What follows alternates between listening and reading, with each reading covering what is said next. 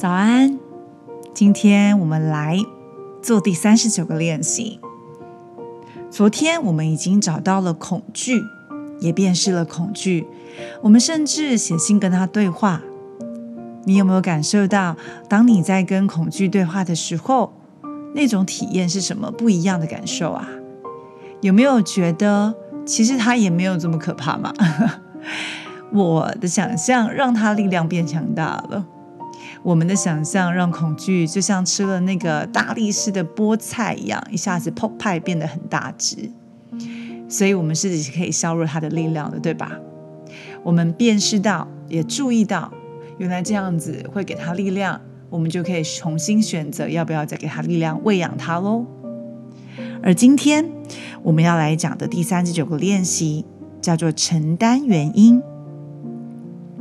承担原因，我可以说，它就是让你知道很清晰的，在每一段关系里面，我到底有什么样可以负责任的状态呢？甚至我们来说，为什么承担原因这件事情在两性关系、亲密关系当中特别重要？因为呢，透过史丹福大学医学院精神病学的副教授 David Burns。就是大卫·伯恩斯，他其实在《欧普拉》杂志呢发表了他针对一千五百名受测者他的这个研究报告。他发现了，他们其实想要区别欣欣向荣、充实亲密关系的伴侣跟失望悲惨的关系伴侣之间，两者到底有什么差别呢？结果他发现了。就是两者的差别，就是长期关系满意度有因果关系的，只有一件事，那就是对两个人关系之间的问题责怪伴侣。换句话说，美满快乐的关系和失望失败关系之间，差别就在于双方所玩的责备和羞辱的游戏。如果两个人永远在玩。你是对的，我是错的，这样子的游戏，当我们无法把为发生在自己身上的事情负责任，通常是因为我们感到困惑，把负责误认为是错误，所以我们会拒绝负责任。好像我承认了就是我错，所以有的人才会说：“哎，我不是认错哦，我只是觉得不想要这么尴尬，然后去打开这个僵局，对吗？”但其实。真爱在探索跟承认自己的弱点的时候，是能够感觉到绝对安全的，因为这样做不是要承认自己是坏人，或者在任何的方面比别人低劣，而是让扩展的关系之中，我们是可以拥有承认自己缺点的自由，因为我们不用担心自己会受到惩罚呀，而且我们呢能够产生如释重负的感觉。是因为可以坦率的承认错误，但是不会遭受到审判的恐惧。同样的，当我们选择这么做的时候，我们也能够给予另一半这样子缺陷的权利，不会利用他们的缺点来批判对方。如此这样相处起来，不也觉得特别舒服？而且是感觉到两个人不用像拔河一样，一定要争得你死我活。这就是为什么，当我们总以为良好的巩固关系是 fifty to fifty 五十对五十，两个人各负一半的责任，但其实最好的关系其实是百一百对一百的。因为当如果我只愿意负责五十趴的责任的时候，我总会因为对方是不是做了属于他的五十趴而受影响。我们反而如果今天真的有发生了感情关系的不公平。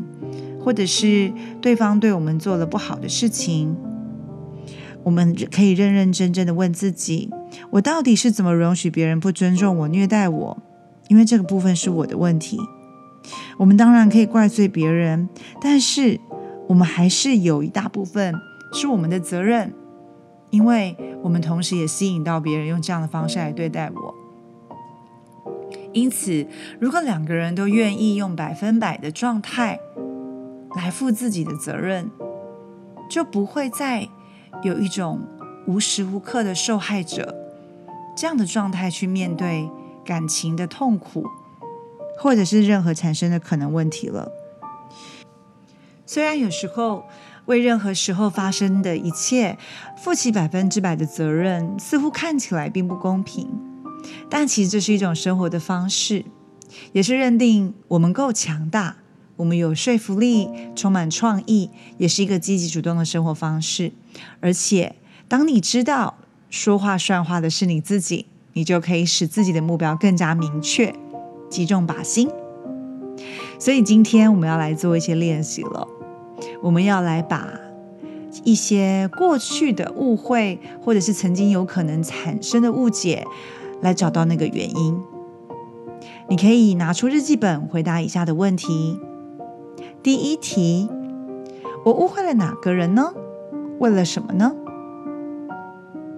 第二题，在这种情况下，我可以为什么负责呢？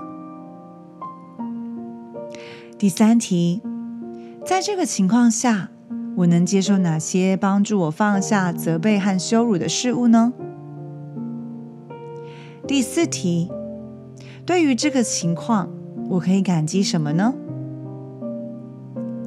第五题，我带入关系中的优点是什么呢？第六题，我带入关系中的弱点又是什么呢？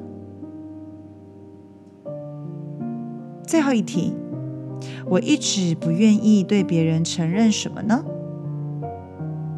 总共七个问题，让自己花一点时间，好好的回答它。而今天的加分行动呢，就是我们至少承认一次过错，而不指责别人。我们可以选择一个小事去做这件事情。但重点是不需要不需要去让自己有一种严重的自责，或是让自己感觉到羞耻，都不需要的。你可以选择一个小事，去向别人坦率承认你的责任。